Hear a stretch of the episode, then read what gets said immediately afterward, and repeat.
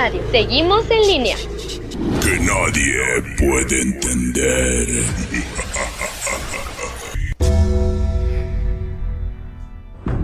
La hora del miedo es el momento en que la frontera del mundo de los vivos y de los muertos se difumina. Los fantasmas aparecen del otro lado y vuelven para deambular en la tierra. Así que estás advertido, estaremos abriendo portales prohibidos. No importa la hora que marque tu reloj.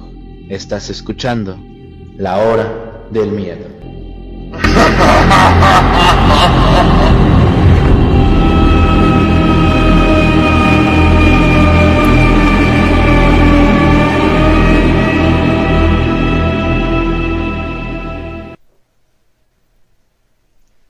Hola, ¿qué tal amigos? Muy buenas noches. Bienvenidos nuevamente a un capítulo más de la Hora del Miedo. En locución me presento, yo soy Luna Blackstone, transmitiendo completamente en vivo a través de Radio Radio, su radio paranormal, de nuestro canal de YouTube La Hora del Miedo y a través de frecuencia alterna de Arizona. Como ya saben, cada semana les traemos temas muy interesantes y esta vez no es la excepción, pues hablaremos de algunos secretos de la iglesia. Y es así como esta noche le damos la bienvenida a nuestro historiador consentido, Rob Gray. Adelante, maestro, muy buenas noches, ¿cómo se encuentra? Muy bien, Lunita, muchas gracias y muchas gracias a todos por acompañarnos en otra noche más de la Hora del Miedo. Así es como dice el más Rob. Recuerden que nos pueden encontrar en redes sociales, en nuestros perfiles personales de Facebook como Robert Gray o como Luna Blackstone, en YouTube como La Hora del Miedo, en TikTok también ya estamos en TikTok, nos pueden encontrar ahí como La Hora del Miedo o como Luna Blackstone, en el portal del Fénix, un grupo de magia y esoterismo que tenemos en Facebook.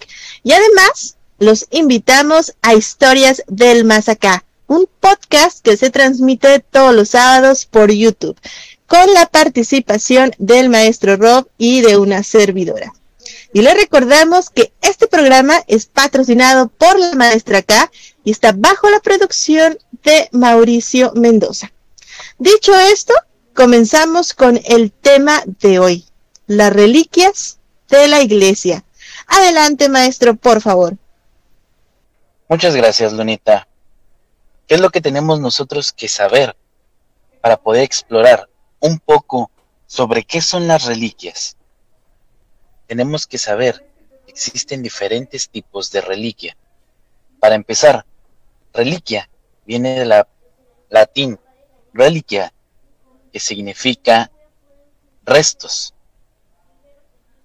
Esto hace que existan tres tipos de reliquias para lo que es la iglesia. El primer grado son aquellas que son un fragmento del cuerpo de algún santo. Un ejemplo de esto puede ser un hueso. Las del segundo grado puede que sea un fragmento de ropa. Inclusive, se dice que el segundo grado también algo que utilizaba un santo, como un relicario, una cruz, incluso su propia Biblia. Por último, tenemos las reliquias de tercer grado. Las reliquias de tercer grado puede ser otra cosa que haya estado en contacto por una reliquia de primer o segundo grado. Incluso hay reliquias que pueden estar en contacto con las dos. El día de hoy les traigo unas cuantas reliquias que tal vez ustedes puedan conocer su historia, pero ustedes no sabían qué hay detrás de aquellas. Empecemos por algo que para algunos podría ser grotesco. Desde hace muchos años se hizo una búsqueda intensa para descubrir aquella reliquia, y aunque suene raro, esta ha sido una de las más buscadas. Me refiero al Santo Prepucio. Para los que no sepan, el Santo Prepucio es una de las muchas presuntas reliquias asociadas con Jesús. En varios momentos de la historia, diferentes iglesias de Europa han asegurado tenerlo en su poder. En ocasiones, incluso han dicho que lo tienen dos o tres iglesias simultáneamente, dando a conocer que presuntamente una o todas han sido falsas. Durante años, a este pedazo de piel se le han atribuido varios milagros. Para poder saber un poquito más sobre el prepucio, tenemos que saber primero de dónde viene. Según el, rito judío, a los ocho días de nacido, el niño Jesús habría sido circuncidado. Y aunque hay varios evangélicos canónicos en la Biblia, solo Lucas habla sobre él. Los evangelios apócrifos son mucho más pródigos en esta información. Así que nosotros podemos ver un pseudo Mateo, un evangelio apócrifo de la natividad y de la infancia de Jesús de, Nazaret, que éste considera que es una reelaboración en latín del protoevangelio de Santiago, que suele datarse inclusive hacia el siglo VII. Este especifica el sacrificio realizado como pago a la ceremonia. En aquel evangelio árabe de la infancia, que es otro evangelio apócrifo muy tardío, se narra sobre que tras la circuncisión del niño Jesús, la matrona de María guardó aquel prepucio en una jarra de alabastro llena de nardos. Este era el conservante natural de aquella entonces. Y después se la dio a su hijo, que él era perfumista de profesión, pidiéndole que guardara bien la jarra y que jamás la vendieran, aunque le ofrecieran todo el oro del mundo. Aquel evangelio armenio sobre la infancia ofrece otra versión, según el cual el niño sangró durante la operación, pero ni siquiera se le produjo corte alguno.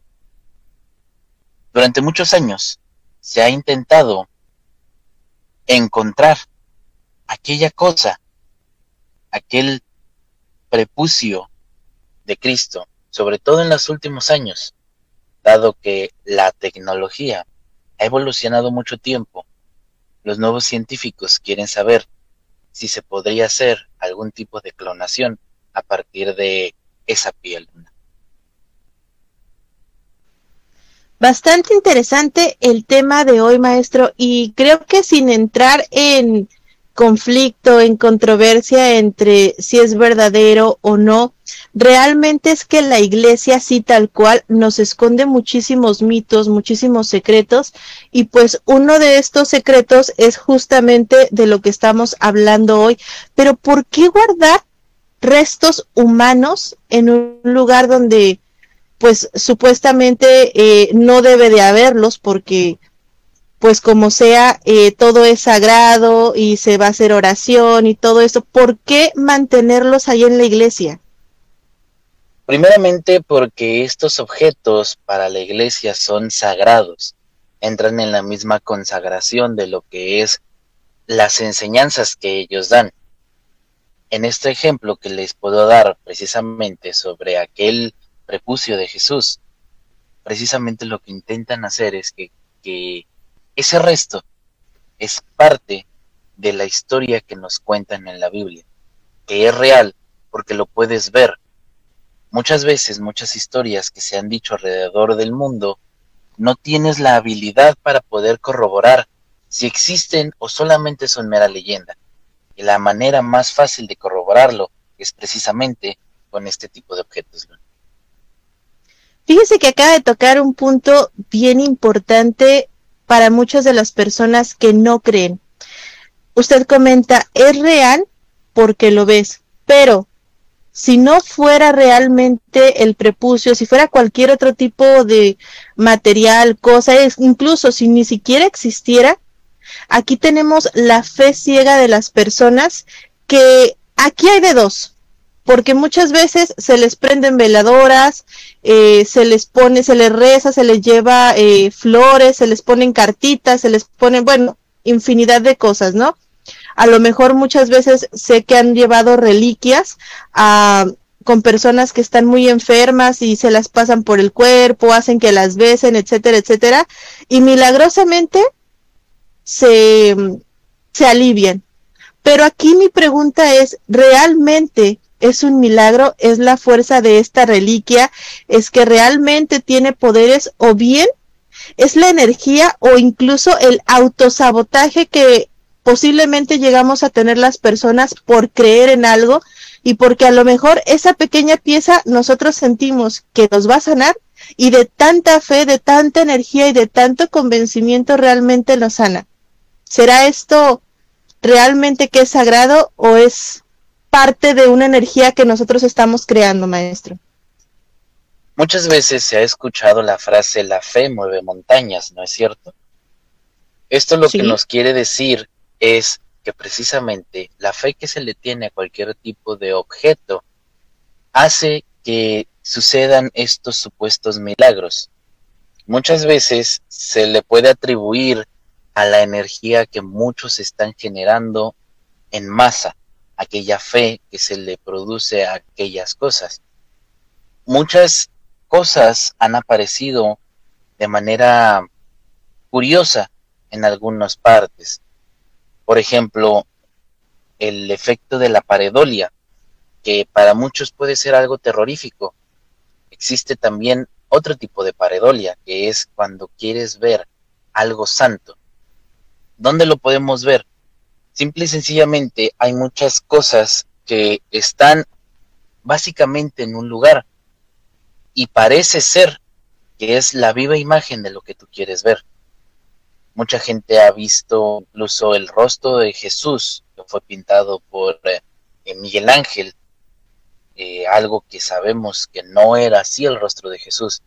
Pero como lo hemos visto, hay reportajes, a lo mejor son un poco chuscos, pero que ha aparecido inclusive en una quemadura de una rebanada de pan. Y agarran ese pan, lo ponen en un cuadro y empiezan a orar porque dicen que eso fue santo cuando nosotros lo único que estamos viendo es una pareidolia de lo que queremos ver. ¿Cómo lo podemos corroborar cuando vemos nosotros al cielo y buscamos las nubes que tengan alguna forma? Nosotros buscamos en nuestra mente que genere esa forma, haciendo que la podamos ver. Y si le decimos a una persona que está al lado nuestro que lo vea y le estamos insistiendo a largo plazo, te va a decir que sí lo está viendo porque sí lo va a ver, pero es porque tú ya le metiste la idea en la cabeza. Lo mismo pasa con algunas cosas, sobre todo con la fe. Es energía bondadosa que quieres tú atribuirle a aquel objeto y este objeto la recibe para poder regresar la misma energía bondadosa cuando a veces se crean aquellos milagros. Así es, maestro. Me encanta realmente el cómo nos explica las cosas porque podemos aplicarlo incluso a la magia, incluso a una muleta o un talismán. Muchas veces a lo mejor nos regala, no sé, nuestra abuelita su collar que siempre utilizó y nosotros le damos ese poder, esa energía de que con ese collar siempre vamos a estar protegidos. A lo mejor es una simple pieza, puede ser no sé, de metal, de oro, de plata, de lo que sea, pero para nosotros energéticamente lo estamos cargando de esa, le damos esa misión. Pero hablando de los objetos de la iglesia, tiene usted toda la razón. Incluso hay eh, sucesos muy famosos como las vírgenes que lloraban sangre, que incluso la gente se llegaba a desmayar ahí y decía que los curaba y que esto y que aquello y sin embargo se les llegó a hacer eh, exámenes, se les llegó incluso a tomar fotografías y se descubría que era un mecanismo que tenían por dentro y pues que estaban engañando a la gente. Y aún así la gente, sabiendo que eso era falso, seguía creyendo y no les importaba para ellos. Realmente era una virgen que estaba llorando. Sí, este, existen muchas historias sobre ese tipo de cosas como les dije antes, a veces nosotros podemos ver algo que sí, a lo mejor y sí está ahí y sí es divino. A lo mejor es otro tipo de explicación. Eh, muchos que viven en la Ciudad de México pueden corroborar que hace bastantes años atrás, en el metro de la Ciudad de México, en la estación Hidalgo, se formó gracias a una mancha de aceite esta mancha se formó como si fuera la Virgen de Guadalupe. Es lo que hicieron con, aquel mosaico en el piso que tenía aquella mancha, que todo el mundo veía como si fuera la Virgen de Guadalupe. El metro de la Ciudad de México recortó el mosaico, lo retiró y le puso un altar en la entrada a un costado de la iglesia donde veneran a San Judas Tadeo. Es ahí donde desde entonces se ha venerado como si fuera una imagen de la Virgen de Guadalupe, aquel mosaico con una mancha de aceite. ¿Por qué decimos que esa mancha tiene la imagen de la Virgen de Guadalupe?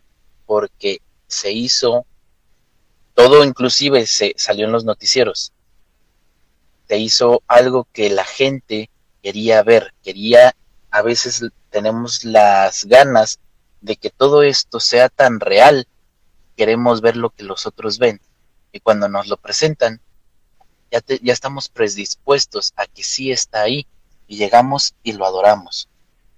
Ese es el tipo de cosas que hace que estos objetos adquieran algo más de lo que nosotros podemos ver. Y por eso es que a veces crean milagros. Y justamente eso, maestro, el, las ganas que nosotros tenemos de ver que algo es real. Esa manera en la que si nos ponen algo negro ya sabemos que es malo o creemos que es malo y si nos lo ponen blanco, bueno, creemos que es bueno. Sin embargo, con este tipo de imágenes, yo recuerdo que cuando vivía en Guadalajara, una, una época que estuve por allá, pasábamos por un lugar en donde tenían una imagen, era una casita bastante humilde, y tenían una imagen eh, de la Virgen de Guadalupe. Obviamente con las lluvias y demás, pues la imagen se fue deshaciendo, y cuando se cayó el cuadro, en la parte del cartón quedó impregnada la imagen. No, bueno, eso se hizo ahí un escándalo y ya decían que era milagrosa y demás, pero realmente pues es que se calcó con la humedad la, la imagen. Incluso fueron de, de televisoras a hacerles entrevistas y demás y se la tuvieron que llevar para hacerle realmente unas pruebas. La regresaron a a la iglesia de la colonia porque pues ahí la, la tienen. Les dijeron que no tenía nada que ver, que era simplemente una impresión, pero la gente decía, a mí no me importa, para mí es milagrosa. Y le pusieron ahí justamente un altarcito y es pues lo que usted se refiere, ¿no? Las ganas que nosotros tenemos de ver o de creer a veces en algo, que cualquier simple imagen para nosotros eh, nosotros les, damos esa energía y para nosotros esto es verdadero y, y pues de ahí partimos, maestro. Sí, efectivamente es donde nosotros queremos ver en este tipo de cosas. Otro ejemplo que les puedo dar es precisamente en Francia. En Francia se tienen varias iglesias y a lo mejor no sé si ustedes alguna vez tuvieron la misma duda que yo cuando era niño, pero hace muchos años me pregunté de dónde es que se generaron las monjas. Cuando nosotros nos acercamos mucho al catolicismo, sabemos que existen los sacerdotes, los sacristanes y todo lo, que es la sucesión de poder dentro de la Iglesia Católica. Sin embargo, ¿de dónde es que vienen las monjas? ¿O por qué las monjas siempre tienen que ser mujeres? Esta historia comienza precisamente en Francia, en donde se dice que están aquellas reliquias bastante antiguas de la iglesia. Y es que se supone que la historia comenta que María Magdalena, una de las seguidoras de Jesús, llegó hasta Francia para seguir predicando la palabra de Jesús. Es ahí donde ella murió, pero antes de morir edificó una iglesia que esta iglesia sería solamente de mujeres y para mujeres, y es ahí donde se crearon las monjas, siendo María Magdalena la primera de ellas. Cuando ella muere, muchos no saben en dónde ha sido enterrada. Entonces la iglesia de Versailles en Provenza, que se encuentra en Francia, dice que se encuentran las reliquias precisamente de María Magdalena. Estos son objetos que generan mucha controversia, dada la cantidad de mitos que se crean alrededor de ellos. Sobre todo, el que más macabro se podría decir que es, es el cráneo de esta mujer, que aseguran mucha gente sigue teniendo olor a rosas todo el tiempo. Se dice que María Magdalena estuvo como evangelista junto con Juan y la madre de Jesús en Efeso, sus últimos días de vida estuvieron en Constantinopla, o al menos es lo que dice mucha gente. Pero la que mayor importancia es la que les acabo de decir, que ella estuvo en Francia.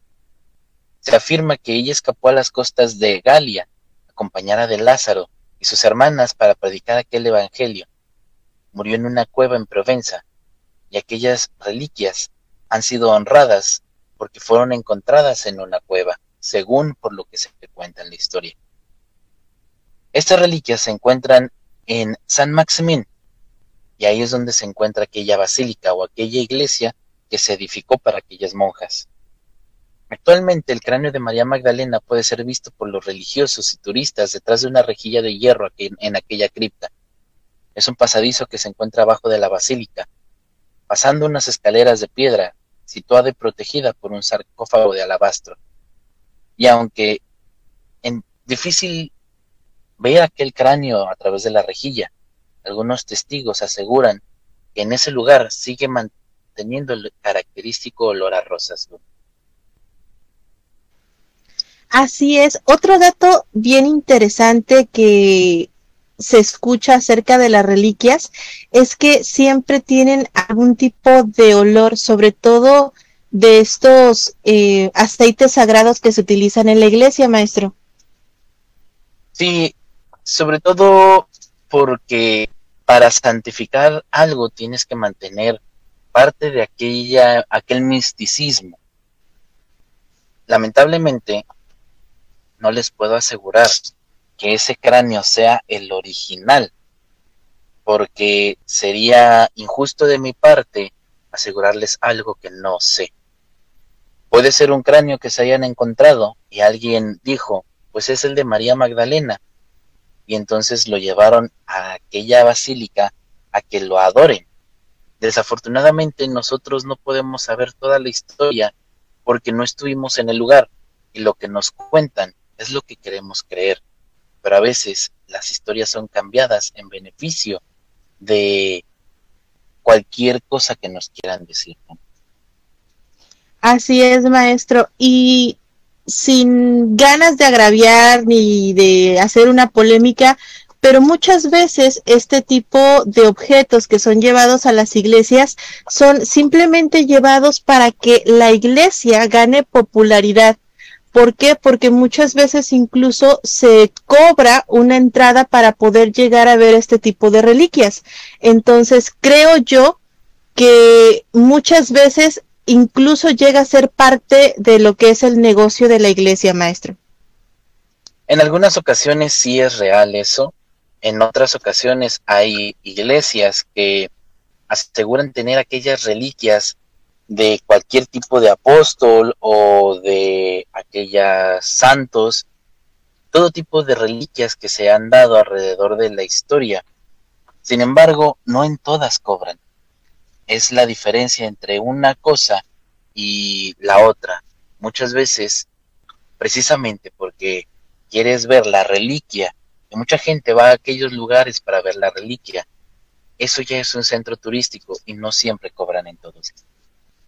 Sí, sí, sí, claro, no en todos los lugares te llegan a cobrar, pero sí es bien sabido que en muchos lugares pues indirectamente te piden una pequeña cooperación o dejan unas cajitas. Yo recuerdo, eh, me parece que en la Catedral de Guadalajara, incluso cuando entras, ya hay unas cajitas en donde, no me acuerdo si es ahí o es en otro lugar, pero en donde eh, pues tú puedes depositar ahí una cantidad, puedes meter un dinerito, claro, si quieres, es solamente te lo están sugiriendo, no es obligatorio, pero como sea, siempre hay un, hay un negocio detrás, pero más que nada hablando de este tipo de reliquias, sé que tienen que pasar por un proceso para santificarlos, sé que se les hace incluso pruebas de ADN y se les tiene que estar cambiando constantemente, incluso eh, en otras reliquias la, vestimenta. ¿Esto no les afecta, maestro? Dependiendo de quién los haga, precisamente, así como hay historiadores que te pueden corroborar la veracidad de las cosas, o que simple y sencillo es falso sobre toda la investigación, el trabajo de antropología el trabajo del carbono 14. Existen muchas maneras para corroborar si puede ser o no. Las pruebas de ADN no se pueden decir que son una manera correcta, porque de dónde sacas el ADN original. Puedes decir que es ese, y si no es, precisamente para este tipo de reliquias es muy complicado hacerles pruebas de ADN. Pero existen otro tipo de pruebas, por ejemplo, está la del carbono 14, que te indica más o menos en qué parte de la historia de la Tierra es donde se encuentran aquellos restos. Y si coincide con la línea del tiempo trazada alrededor de aquel objeto aquella reliquia. Por ejemplo, que digan que eh, un cráneo fue hallado alrededor, gracias a la prueba del, del carbono 14, que la persona murió alrededor del año, supongamos, el año 125 después de Cristo. Y resulta ser que la historia que está corroborada por algún tipo de papiro, por algún tipo de carta, o por incluso algún objeto que se haya dejado ahí del la persona que queremos corroborar que sea coincide con las mismas fechas del carbono 14, hay una posibilidad en porcentaje muy alta de que este sea el correcto. Sin embargo, también hay margen de error. Así es, maestro. Pues el tema está realmente muy interesante, pero nos tenemos que ir a un pequeñísimo corte y regresando descubriremos muchísimo más de los secretos que esconden las reliquias de la iglesia. Así que no se mueva de su asiento, que ya regresamos a este su programa, La Hora del Miedo.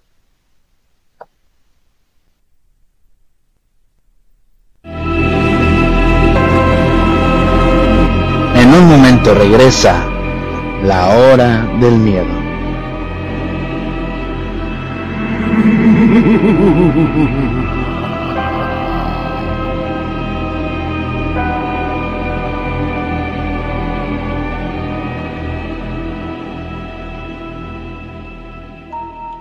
¿Quieres aprender sobre el mundo de la magia de una manera fácil y sencilla?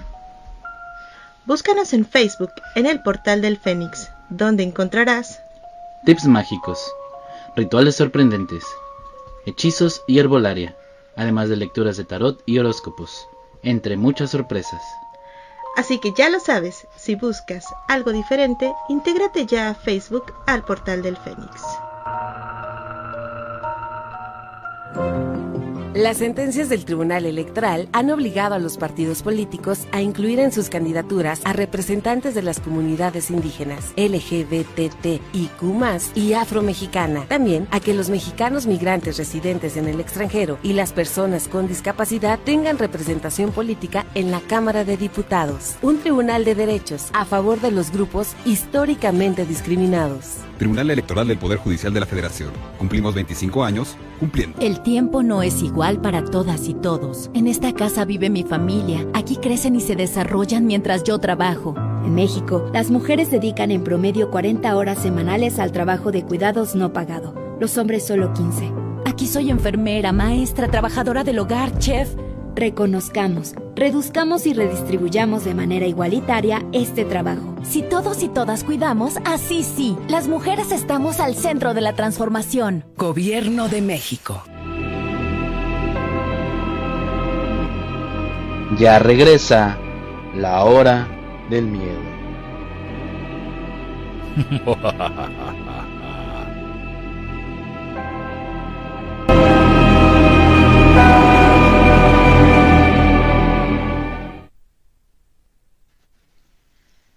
regresamos completamente en vivo a este subprograma La Hora del Miedo. En locución, nuevamente me presento, yo soy Luna Blackstone y en compañía de el maestro e historiador Rob Gray estamos transmitiendo a través de Radio Radio, su radio paranormal, a través de frecuencia alterna de Arizona y de nuestro canal de YouTube La Hora del Miedo. Estábamos hablando en el bloque anterior sobre las reliquias de la iglesia, el maestro Rob nos estaba contando qué son, cómo es que son tratadas, qué es lo que hacen, etcétera, etcétera. Y tenemos algunos comentarios ya de la gente del público que nos acompaña esta noche. Tenemos a Susana González que nos dice, saludos la hora del miedo desde Lobos, Argentina. Un besote a la gente de Argentina. Tenemos a Miel López que nos dice, hola, buenas noches desde México, maestros chulos y hermosos. Ay, cuánto amor, ahora sí nos quieren. Y luego tenemos acá en Facebook a Melanie Morales que nos dice, buenas noches desde Argentina, aquí firme escuchando su programa, los amo, aprendo mucho con ustedes, muchas gracias, la verdad es que nos encantan todos sus comentarios, un beso enorme a toda la gente tan hermosa de Argentina y de todos los lugares que nos escuchan, realmente son de muchos lugares y un, un, un abrazo, un beso enorme. Juan Agudelo nos dice, feliz noche maestra Luna y maestro Rob. Y Litsi también se encuentra con nosotros y nos dice buenas noches. Además, también Litsi nos comenta sobre lo que estábamos hablando de las reliquias, que nos dice que muchas veces esto es sugestión colectiva, maestro.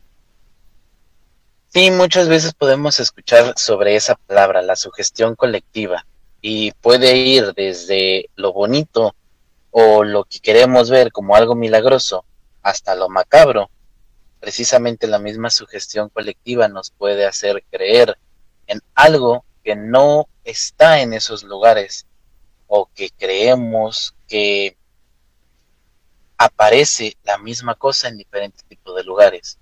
Un ejemplo son los tulpas, que ya hablamos sobre ellos. Y lo más reciente son aquellas creepypastas parecidas a Slenderman o cosas así que en la sugestión colectiva mucha gente llega a soñarlo. Así es. También tenemos a Noemí Hernández que nos dice, hola señoritos, que ya se hace presente. Así que pues sin nada más, maestro, adelante con el desenlace de la historia. Muchas de estas reliquias que nosotros podemos encontrar en diferentes lugares, algunas conocemos las historias. Por ejemplo, en una pequeña iglesia de Roma, hallan los huesos del apóstol Pedro. Por lo menos, esto es lo que interpretan algunos expertos.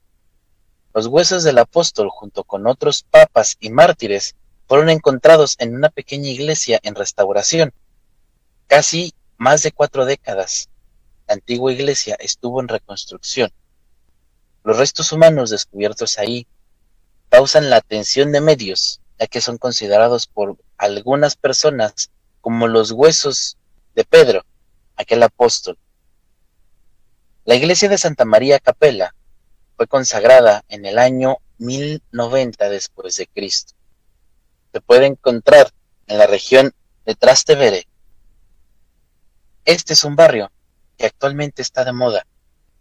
La iglesia tiene una larga historia de reconstrucción en diferentes terrenos, en diferentes iglesias, y sobre todo se asienta que fue adquirido por la familia Doria Pampili a mediados del siglo XVII. En 1982, aquella iglesia tuvo que ser cerrada debido a problemas estructurales y desde el 2011 hasta hoy los trabajos de, de restauración han sido constantes en aquella iglesia. Durante este trabajo, los huesos y una serie de figuras cristianas han salido a la luz por primera vez durante décadas.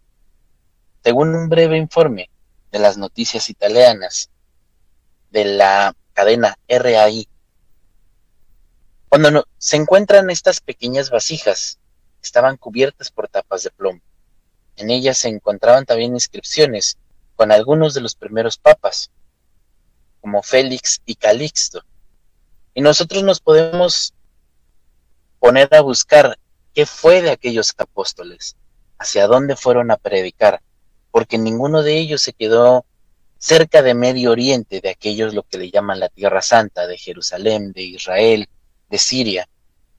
Una de estas reliquias que pocos sabemos la ubicación y sobre todo pocos sabemos que existe, es uno de los huesos del apóstol Tomás, Tomás fue uno de los más activos en Siria. Sin embargo, también viajó a, varios lugares donde adoran a Mahoma. Se dice que él murió en uno de estos países precisamente por tratar de convertir a aquellas personas en cristianos. Y al ser ilegal el cristianismo, no hay una ubicación de dónde se puede encontrar aquel hueso.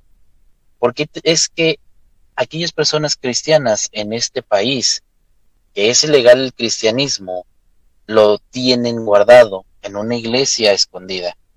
Es que es precisamente por esto, porque todos los que se oponen a la religión de aquellos países son perseguidos y muchas veces son ejecutados en ese preciso momento.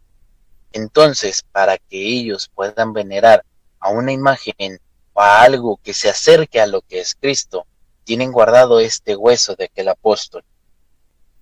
Esto se encuentra en su propia iglesia, que está escondida debajo de alguna de estas ciudades, de estas grandes ciudades.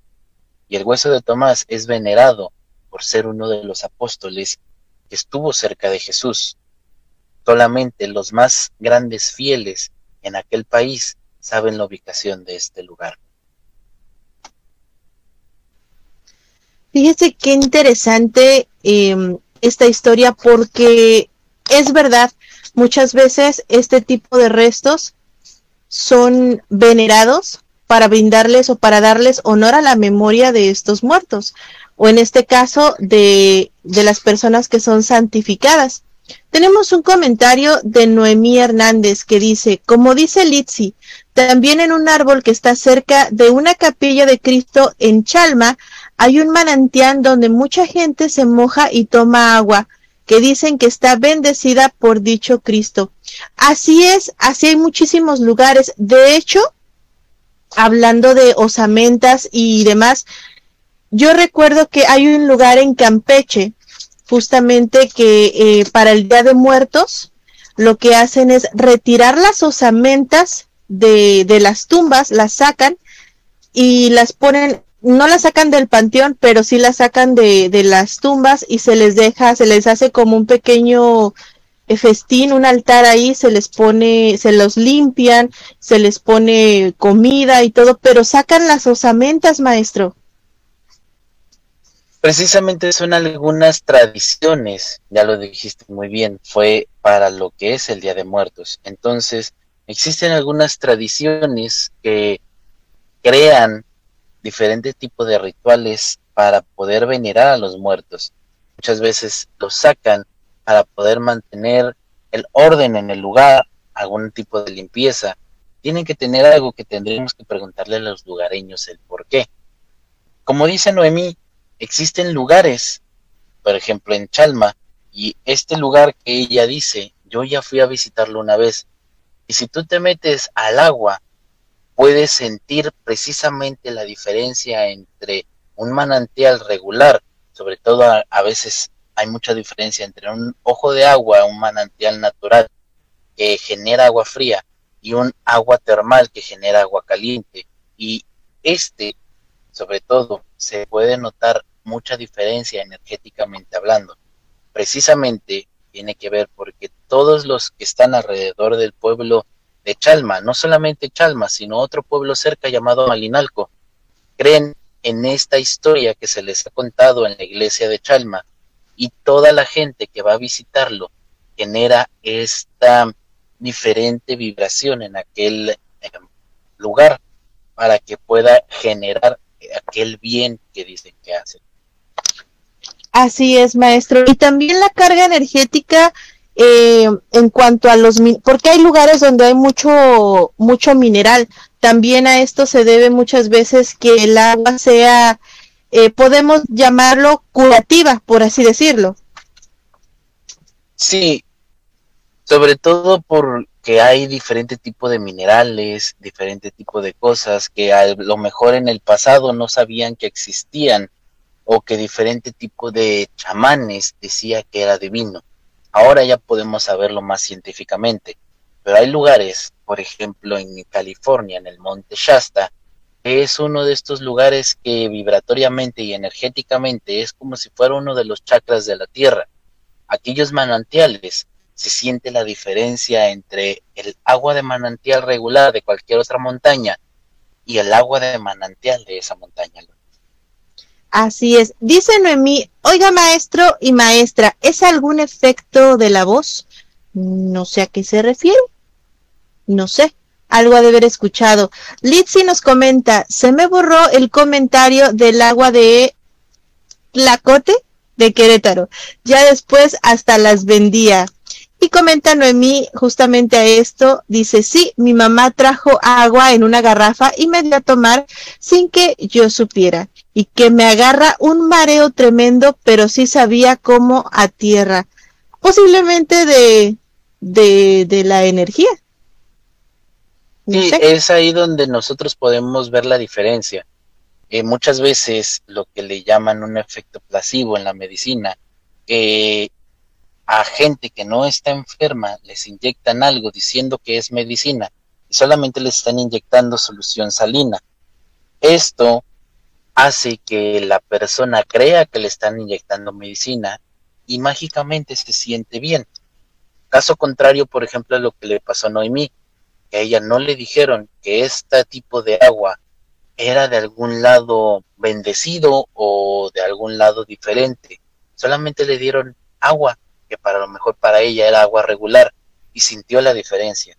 Es ahí donde cambia lo que es un efecto placebo a lo que es la energía de aquel lugar o de aquel tipo de agua que ha sido bendecida o que se cree por medio de las historias que se cuentan que es bendecida. Así es. También tenemos el comentario de Noemí que dice, es que su voz cambia mucho, la voz del maestro Rob o la voz mía, no sé. Ya sabes, Noemí, de repente nuestros bichos por aquí. Yo porque estoy cerca del altar, a veces puede ser eso, puede ser que tengo eh, a mi perra cerca, no sé, tal vez escucharon ese tipo de sonidos, puede ser el internet, no sabemos. Pero eh, comentando sobre este tipo de el, el efecto placebo que nos comenta el maestro Rob, es que esto es muy cierto. De hecho, ya les he comentado algunas veces que a mí de chiquita, o sea, me decían, tú no puedes ver ese tipo de cosas, tú no eres esto, lo que ves está mal, y me daban a tomar agua bendita. A mí la verdad es que no, no me hacía nada, a excepción, eh, bueno, dependía mucho de dónde la, la trajeran, pero sí había cierto, de ciertos lugares o bendecida por ciertos párrocos que sí yo sentía un algo y a veces ni siquiera sabía que me la estaban dando. Puede ser la energía, como dice el maestro Rob. Sí, sobre todo es dependiendo de la gente también, de lo que nos dicen, de lo que nosotros podemos escuchar, incluso de lo que se dice durante muchos años. El ejemplo está precisamente en Chalma, que todo el mundo habla de, por ejemplo, quieres sentirte bien, ve y, vete a bailar a Chalma, ¿no? Y ahí ya a lo mejor ahorita ya es broma, pero en el pasado no era así. La gente inclusive hacía mandas para llegar al lugar, inclusive desde cualquier tipo de, de distancia, distancias muy grandes para llegar a Chalma, hacerlo porque se querían sentir bien. O los que juran y hacen algún tipo de petición a la Virgen de Guadalupe y para pagarle por ese milagro generan algo en ellos que tienen que hacer tipo penitencia porque no lo consideran así, pero muchas veces es caminar de rodillas hasta llegar a la basílica, cosa que pues sabemos que a largo plazo es doloroso, es eh, malo para las rodillas, para la gente que lo hace, pero lo hace por fe. Y muchas veces esta fe hace que incluso lleguen a este lugar de una manera milagrosa y sin dolor. Hay gente, hace mucho tiempo, les conté yo una historia en el canal de YouTube de la hora del miedo, de un hombre que cayó en una zanja en una de estas peregrinaciones. Se levantó y siguió caminando hasta llegar a la Basílica de Guadalupe cuando se dieron cuenta que aquel hombre estaba sangrando de la cabeza, se dieron cuenta que el golpe que tenía era muy grave. Aquel hombre había fallecido muchas horas atrás. Y milagrosamente él llegó caminando hasta la basílica y cuando llegó, simple y sencillamente se desplomó, porque él ya estaba muerto, pero algo lo llevó llegar hasta ese lugar caminando. mucha gente lo vio.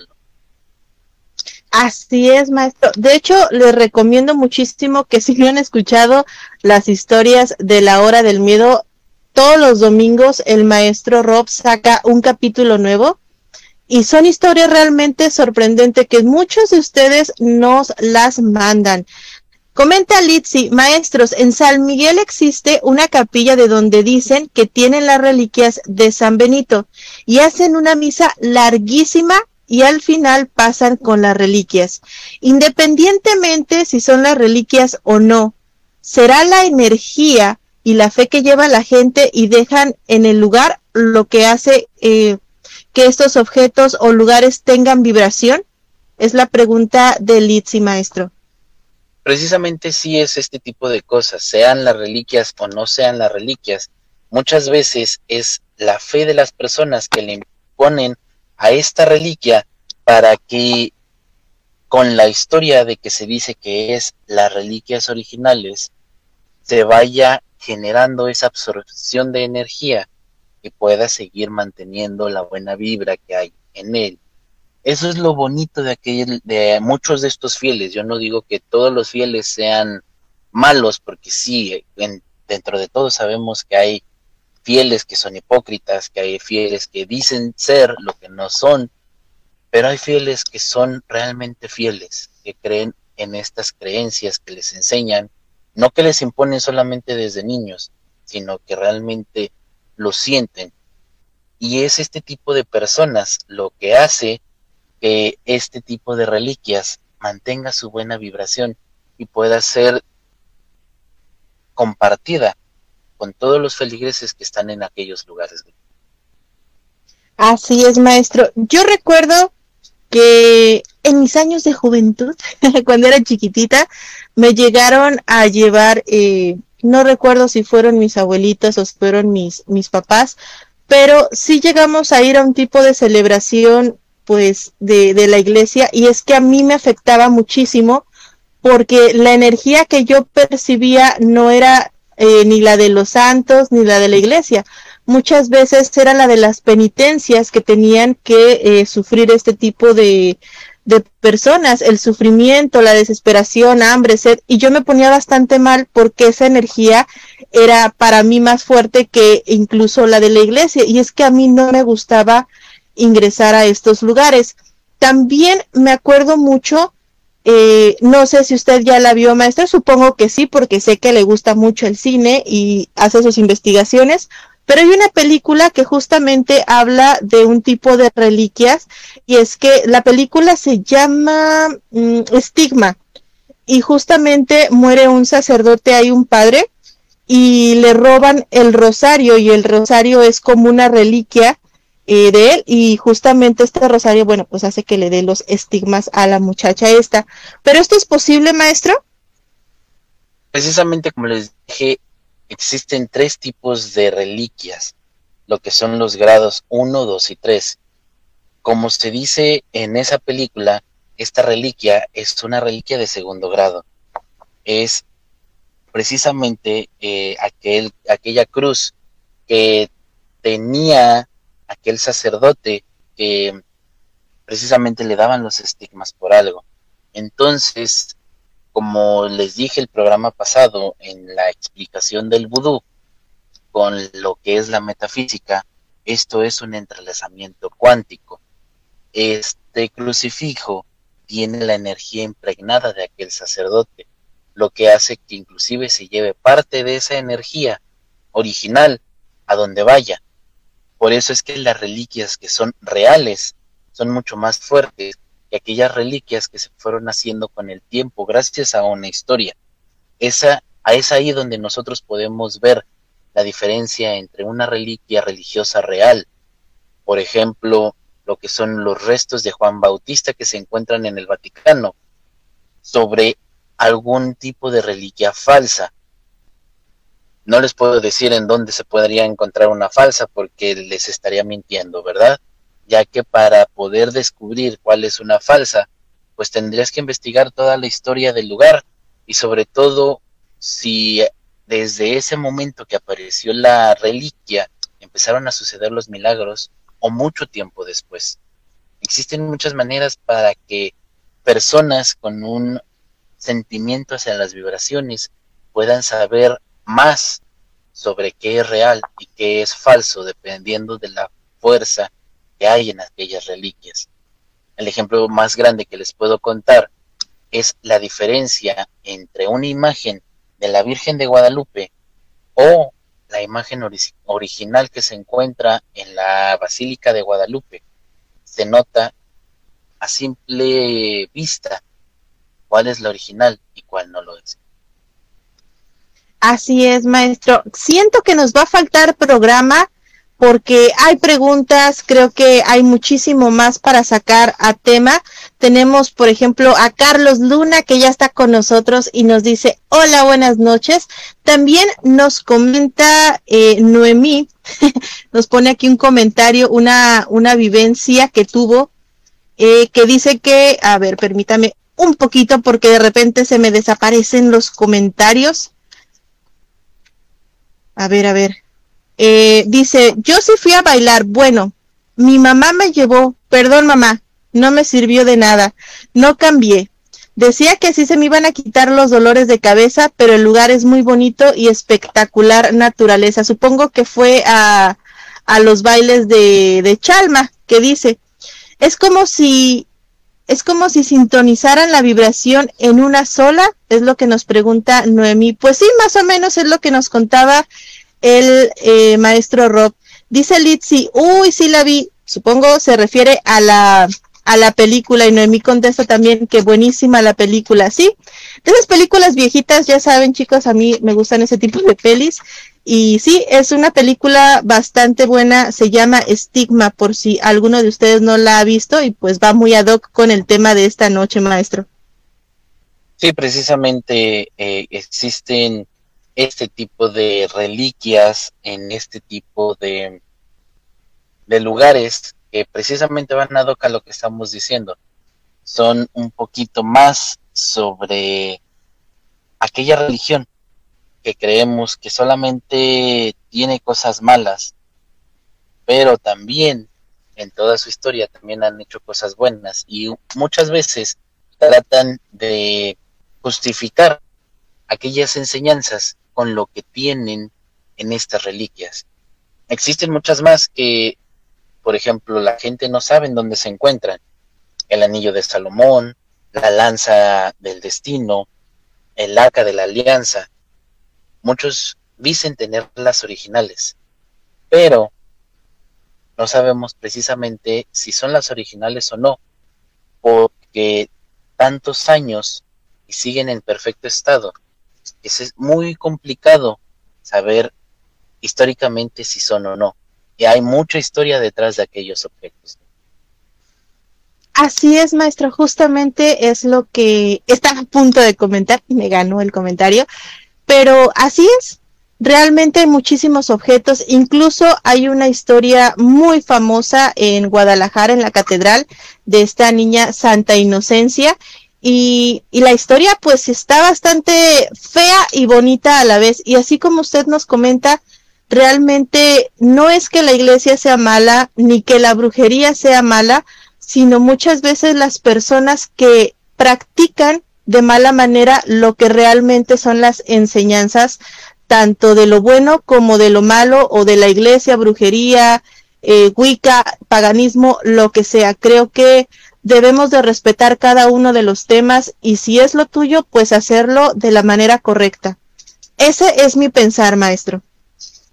Sí, sobre todo, nada es completamente bueno, nada es completamente malo enseñanzas que nos deja también la parte asiática, lo que es el yin y el yang, que entre todo lo malo también hay algo bueno, y entre todo lo bueno también puede haber algo malo.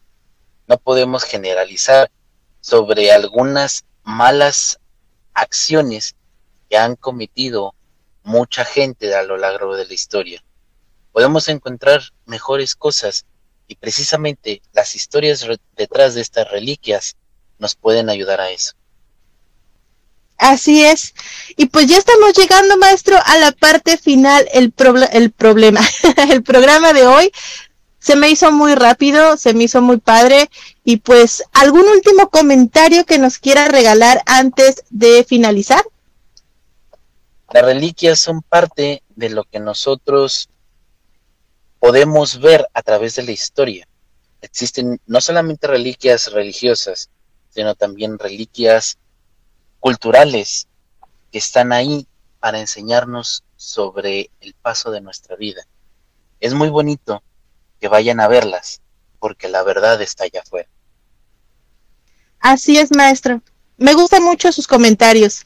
Y pues nada, no me despido sin antes darles las gracias a todos ustedes que siempre están con nosotros, que siempre nos apoyan, que comparten el programa, que están con nosotros ahí en la academia. La verdad es que muchas gracias por todo su cariño, por todo su respeto, su apoyo, porque sin ustedes esto no sería posible y no seríamos nada.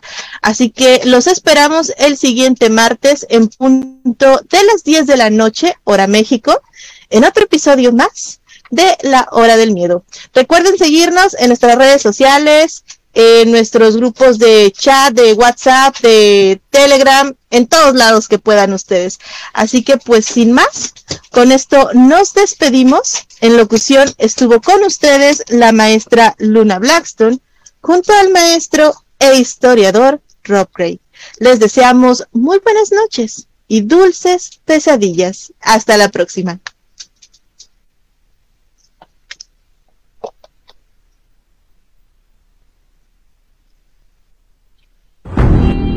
Este fue tu programa, La Hora del Miedo. Los esperamos en la siguiente emisión.